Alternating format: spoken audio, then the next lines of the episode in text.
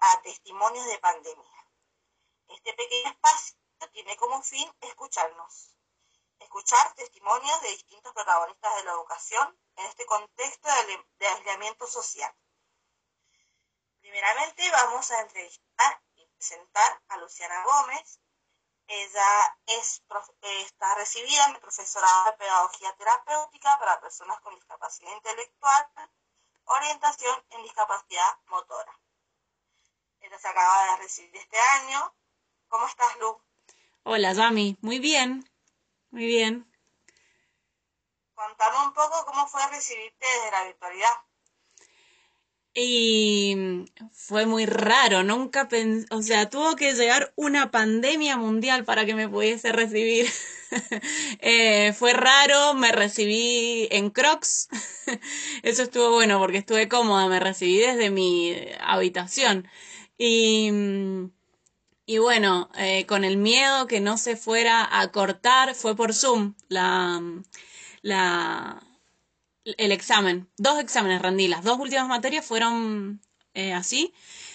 Y bueno, la verdad es que tenía miedo que se cortara porque teníamos, em, teníamos como un eh, ciertos requisitos que teníamos que cumplir. No se podía cortar internet, no podíamos mirar para otro lado, no podía entrar alguien en la habitación y estaba como con todos esos miedos sumados a que eran las dos últimas materias. Pero bueno, por suerte los profesores nos hicieron sentir recómodas y nada, re linda la experiencia, o sea, tortuosa, pero linda al final.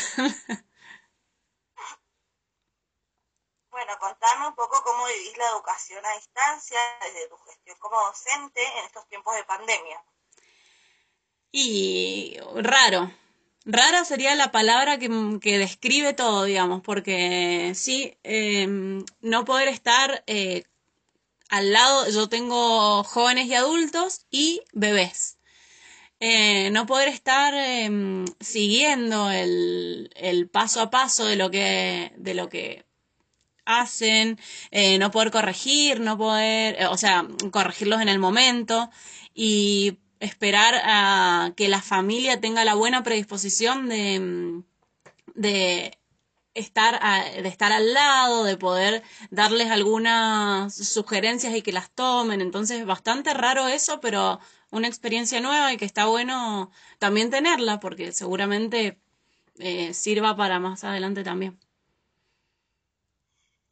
estamos viviendo en un momento de realidad histórico donde todo esto eh, vamos a poder sacar tantas cosas buenas como malas experiencias. ¿Vos qué aspectos positivos y negativos podrías decirme eh, o destacar de todo esto?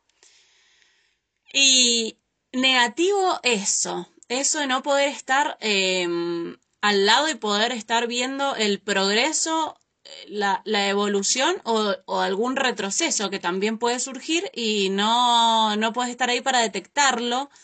Em, entonces, bueno, eso. Pero también está, está muy bueno porque les estamos dando la posibilidad de conectarnos desde otra forma, están aprendiendo a usar herramientas digitales que por ahí en, en, en el ambiente educativo o yo estoy en, en un instituto de discapacidad trabajando y por ahí no trabajamos mucho con esto de, de las herramientas digitales, computadora, celular, plataformas virtuales. Entonces también está bueno darles esta, esta otra herramienta, si bien no llega a todos, porque no todos se conectan y no todos pueden, eh, tienen la posibilidad de, de usarlas, pero bueno, con los que podemos hacerlas está bueno también trabajar. ¿Sentís que tus alumnos están aprendiendo? Ay, siento, mira, tengo poca devolución, o sea, te, te, comento cómo es la modalidad de trabajo para poder decirte por qué, ah, por qué no lo sé. No estoy segura si están aprendiendo realmente. Porque bueno, en el instituto donde trabajo nos conectamos eh, una vez por semana, cada yo doy.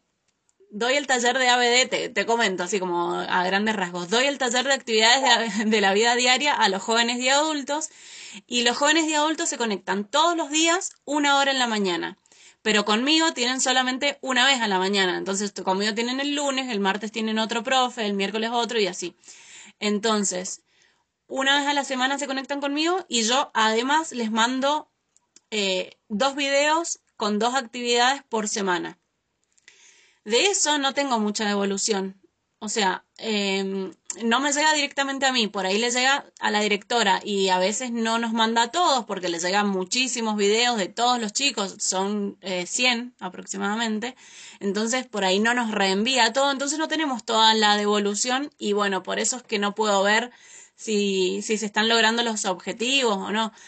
Pero sí, em, en vivo, cuando tenemos la clase, Ahí trato de hacer actividades que, siga, que sea de seguir eh, secuencias, de que puedan ellos seguir el paso a paso para poder ir viendo eh, todos los pasos si los están cumpliendo. Y bueno, ahí, ahí podemos decir que sí. Esto con respecto a los jóvenes y adultos, pero también tengo bebés de uno y dos años y bueno, me pasa igual, de todas formas. Así que, eh, que muchas devoluciones de los videos y de las actividades no tengo, pero sí los que se conectan presencialmente en la virtualidad, eh, puedo ver algo, algunos avances, eh, algunos que cuando los dejé no caminaban o no se sentaban, ya están avanzando en eso. Entonces, bueno, algunas cosas las puedo ir viendo así cuando nos conectamos. Bueno, qué difícil, ¿no? ¿Cuál es tu objetivo principal? O sea, ¿qué es lo más importante para vos que tus alumnos puedan aprender este año? Em, siempre el objetivo principal es el que ellos logren la mayor autonomía posible en donde sea, en cualquier ámbito, en que logren la máxima autonomía. Y ahora no, si bien el los objetivos eh, específicos por ahí varían o las actividades para lograr algunos objetivos varían, el objetivo de la autonomía sigue siendo el mismo. Eh, entonces, ese.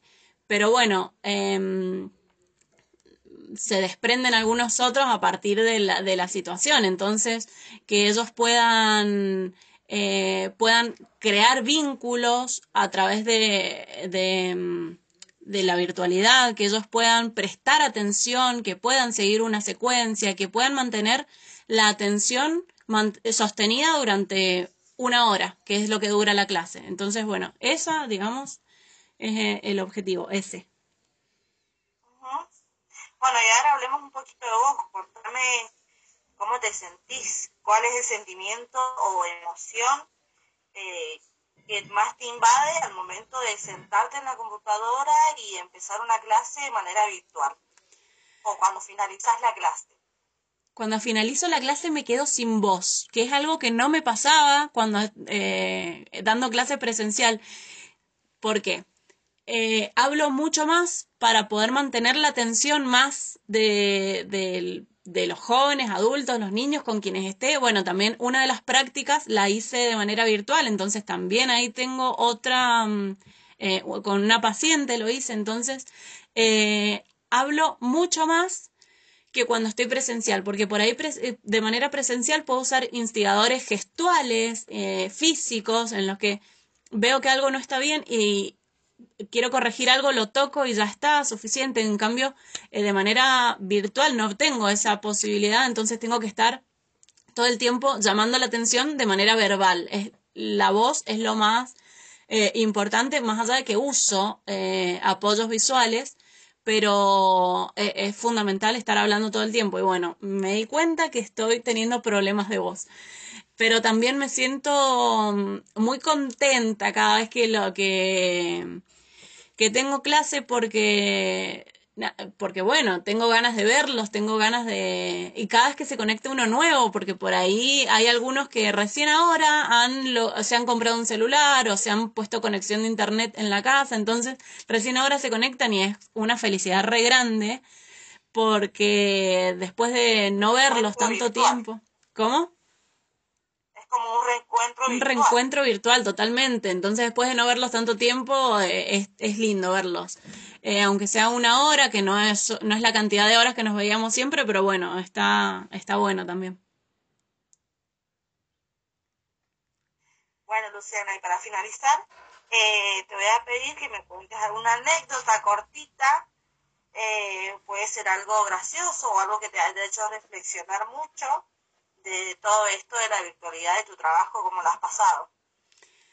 Em, bueno, que me recibí en Crocs, ya lo dije y em, también, ¿sabes qué me pasó? Que terminé de rendir la última, última, última, viste que te dije que rendí dos. La última materia la terminé de rendir por WhatsApp porque mm, se me desconectó. Bueno, el miedo que tenía se hizo realidad en la última materia, se me desconectó, no me pude volver a conectar. En realidad creo que me pude volver a conectar, pero em, no, no me funcionaba el audio o algo así pasaba que no podía terminar de responder las preguntas. Entonces terminé por WhatsApp, pero llorando de una forma que no te explico. La, profesora no sabía...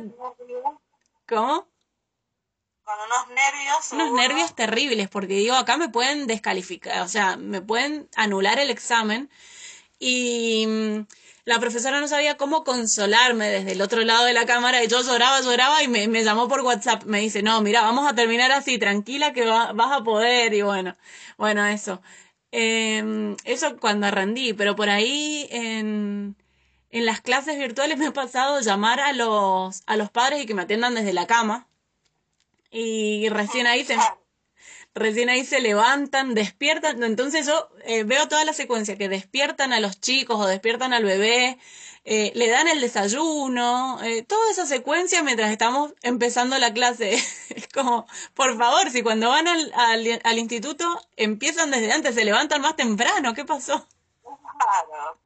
Así que, pero también he podido ver mucho eh, las familias, que por ahí yo no tengo contacto con las familias. Em, entonces he podido ver el, la relación que tienen, la forma de ayudar que tienen, de, de colaborar, y quiénes colaboran, quiénes no, porque también eso eh, se ha podido ver ahora, y también ellas, eh, pienso que esto es algo positivo, volviendo a lo que me habías preguntado anteriormente, que qué positivo veía y demás. Em, es positivo que las familias han podido ver todo lo que los, los hijos trabajan en, la, en el instituto. Em, que por ahí ellos no, no son... Con...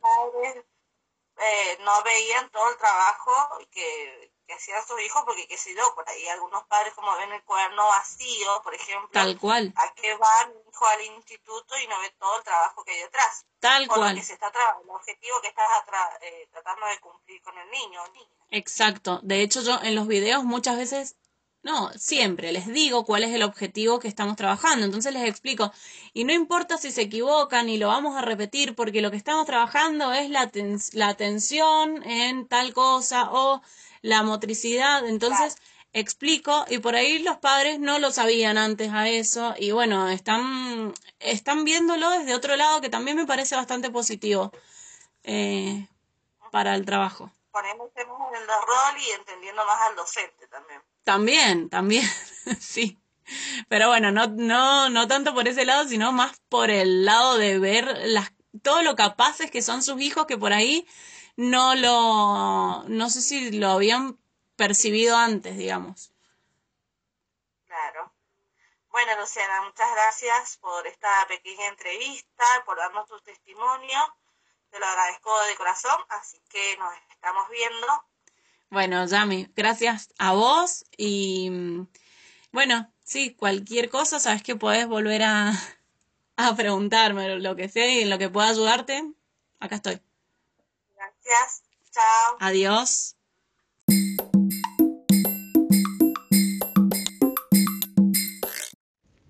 Bienvenidos y bienvenidas a Testimonios de Pandemia. Este pequeño espacio tiene como fin escucharnos Escuchar testimonios de distintos protagonistas de la educación en el contexto de distanciamiento social. En esta oportunidad vamos a entrevistar a Leandro Frías. Él es estudiante de la carrera de profesorado de música y está en su primer año. ¿Cómo estás, Leandro? Hola, Yami, ¿cómo te va? Muy bien, ¿vos? Muy bien. Contanos un poco cómo fue tu comienzo de la carrera.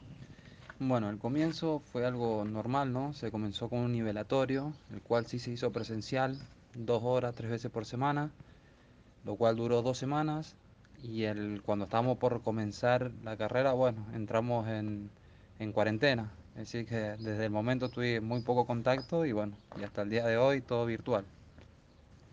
¿Cuál fue tu mayor desafío?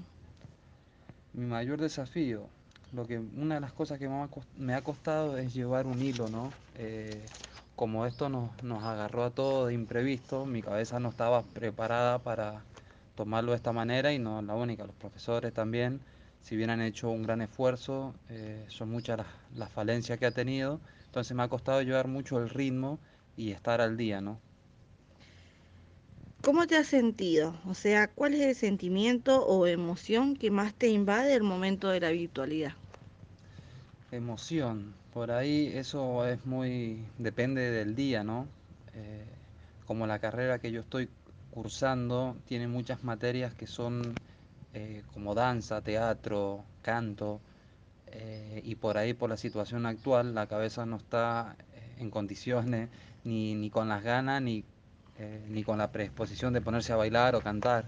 Entonces por ahí la angustia ha sido algo que me ha, me ha llevado más que todo, pero bueno, por eso también depende del día. Por ahí hay días que me levanto con más ánimo que otros, pero bueno, por lo menos se trata de llevar. ¿Cómo organizas tus tiempos?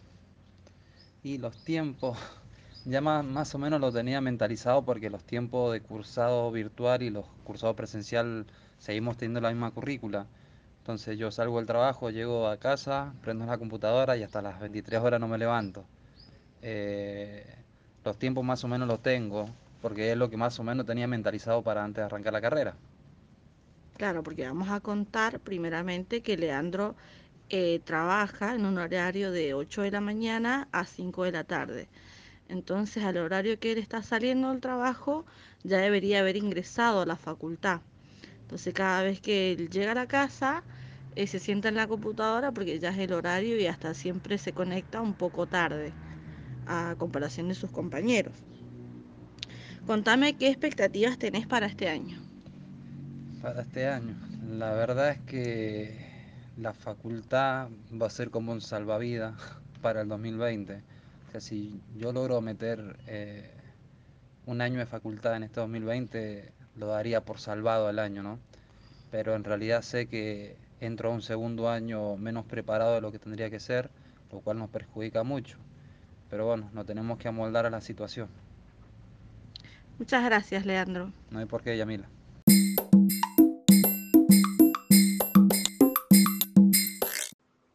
Bienvenidos y bienvenidas a Testimonios de Pandemia. Este pequeño espacio tiene como fin escucharnos, escuchar testimonio de distintos protagonistas de la educación en este contexto de aislamiento social. En esta oportunidad vamos a entrevistar a Alma Moreno, que está cursando en la primaria el quinto año. Hola Alma, ¿cómo estás? Bien, Alma, escúchame, ¿extrañas la escuela? sí, ¿Qué es lo que más extrañas de la escuela? ver a mis compañeros y a mi señorita. ¿Cómo es el vínculo que tenés ahora con tu señorita? Bien, no, no hace tantas llamadas virtuales, pero nos está yendo bien. ¿Sentís que estás aprendiendo? Sí, sí, sí, aprendiendo mucho. ¿Y pensás que tus compañeros están aprendiendo? Em, no sé, Quizás no, algunos compañeros, algunos compañeros quizás no tienen las mismas posibilidades que vos de tener celular o internet, por ejemplo. ¿Tenés algunos Sí, compañeros así? sí, ah, sí, hay que no tienen internet. Bueno, para terminar, contame alguna anécdota tuya que te haya pasado desde la virtualidad. Una me, olvidé de apagar el micrófono y, y, y empecé a cantar y me escucharon todos. Todos te escucharon cantar. Bueno, seguro que tienes una voz muy bonita. Muchas gracias, Alma.